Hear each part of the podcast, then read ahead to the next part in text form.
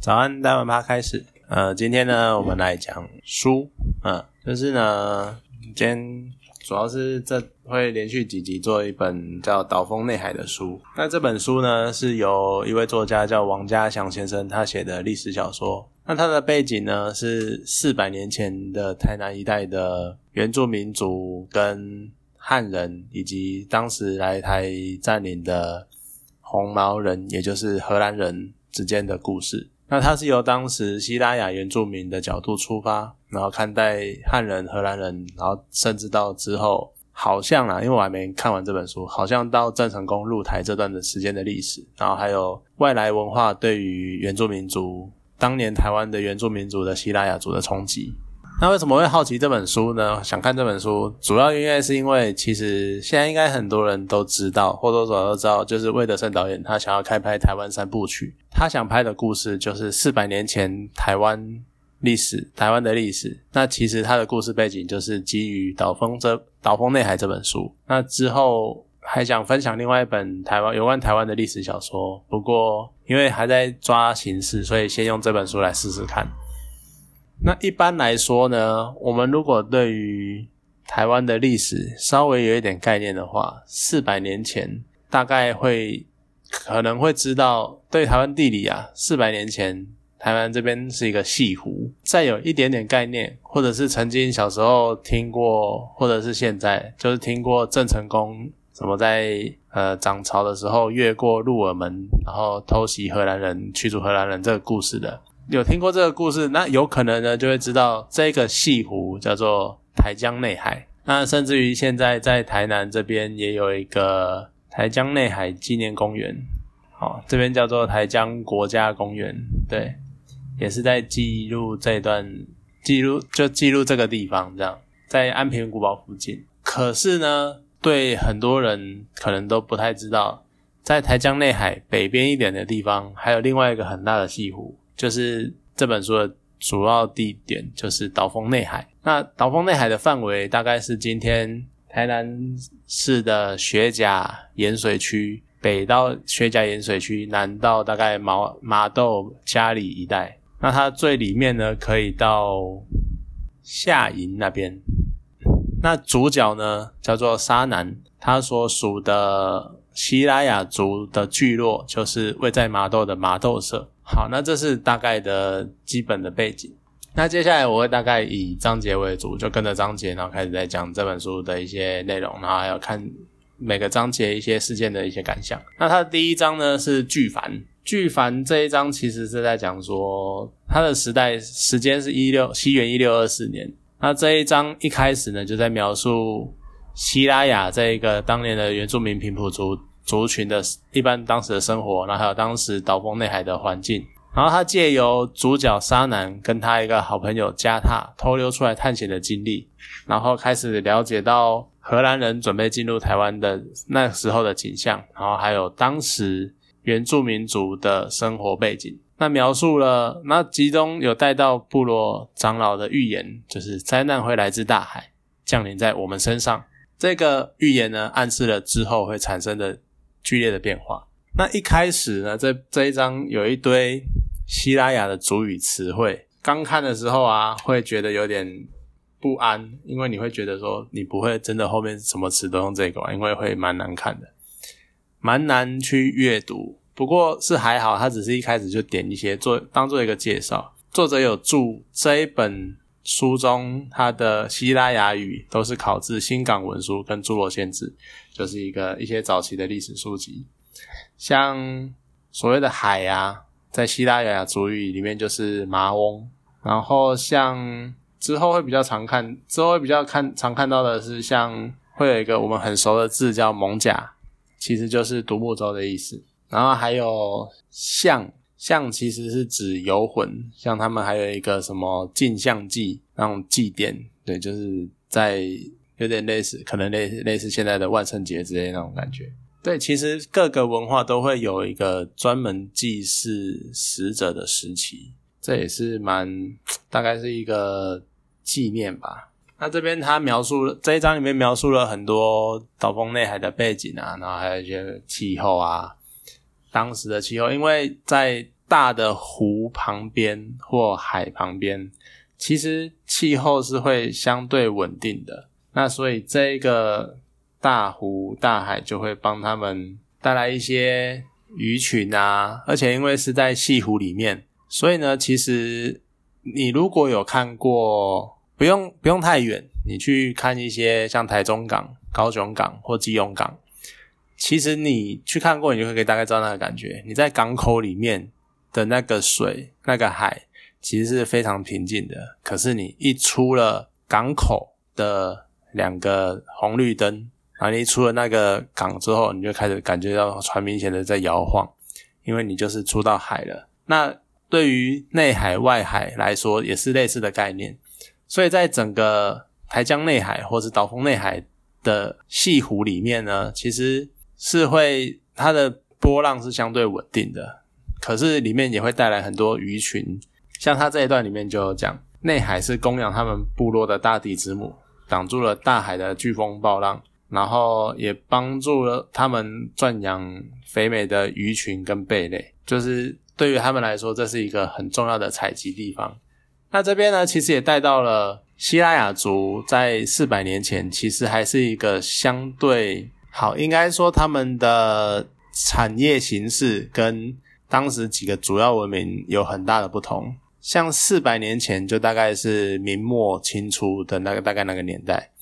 那你讲到明朝，你讲到清朝，其实在中国历史上面来说，已经是蛮末期的朝代了。那整个社会的发展啊，然后产业的进步，呃，产业的发展就已经是非常的不一样。像农业已经很兴盛了，然后商业也很盛行，然后会有很多的交易干嘛的。可是你去对照这一章里面，当时希拉雅人他们的生活形态，你可以感受到很明显的差别。像是他们还是以采集为主，打猎为主。他们有种一些小米，可是这些小米呢，比较算是撒在地上，然后让它自然生长的。他们并没有一个很明确的农业去支撑这件事情，所以当然产值也不能跟。中国这边比也不能跟世界上哦，更不用说什么欧洲、美国呃，欧洲那边去做比较这样子。好，那这是第一章，那接下来呢是第二章。第二章标题是红毛人，因为在第一章的结尾呢，他们已经主角跟他的好朋友已经看到红毛人的巨帆，然后准备到大当年的大元社登陆。那到了第二章呢，红毛人其实在讲的就是在描述当时希腊雅人眼中的荷兰人。这个年年份是时代背景是一九六呃一六二五年。那这章一开始呢，其实他也在描述希腊雅人的日常生活啊，还有社会结构。希腊雅人是母系社会，那部落中女性的地位比较崇高。那男人主要就是出去打猎啊、采集，然后采集食物回来，然后给女性去做分配。所以其实财产应该也是以女性为主。那女性在家里面呢，应该说在住的地方附近会下田耕作，会做一些单纯农事。那比较危险的东西就会交给男性去做，像是出外采集、出外打猎，这是他们的社会结构。可是这个结构呢，随着这一章中断之后，就是荷兰人跟汉人来拜访，想要做交易，而这一段呢，也开始对原本单纯的希腊雅部落、麻豆社的部落文化产生了文化跟生活产生了冲击。那这一段其实给人感受最深的，应该是那种资本主义的冲击。整章的感觉其实有点像是那种 共产主义跟资本主义的冲撞，因为原本麻豆社民他们的生活，他们的生活是大家一起采打猎采集，然后你采回来的所有战利品或所有果实或是鹿皮、鹿鹿肉或者什么东西的都会共享，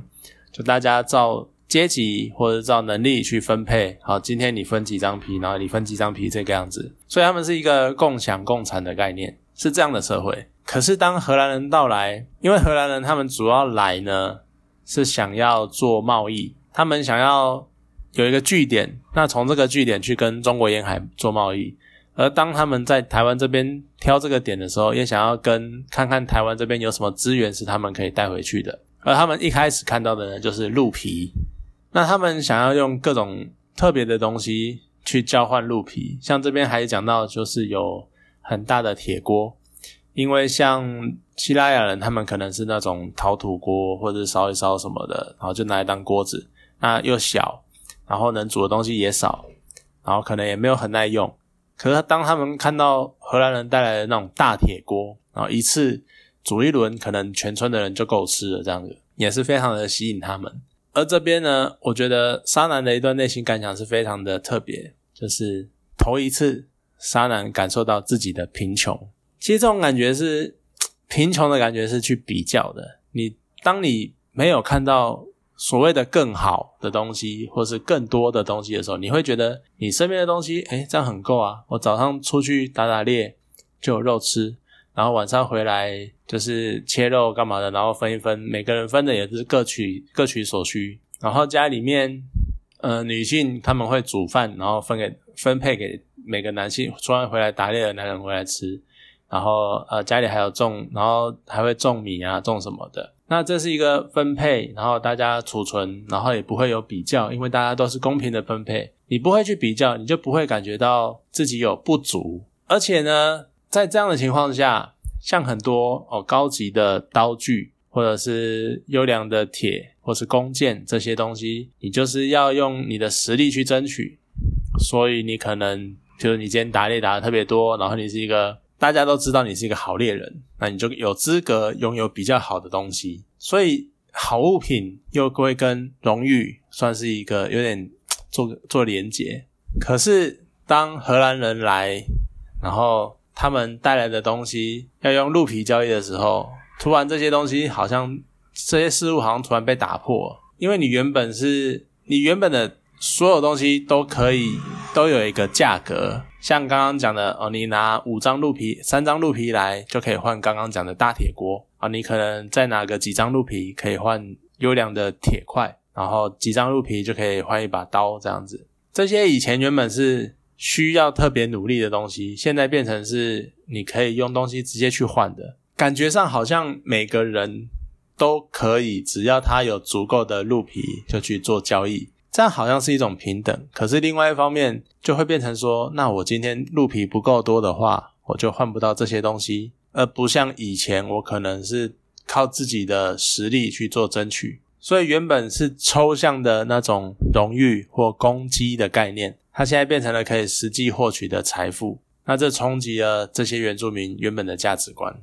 就是像刚刚讲的，你以前不会觉得我缺什么。因为以前是平均的分配，但是现在我只要掌握够多的鹿皮，我就可以换到更多的东西，而不太像不再像以前是平均分配的。这个价值观的改变，对于之后算是有蛮大的影响。对，好，那今天先讲前两章，先到这边。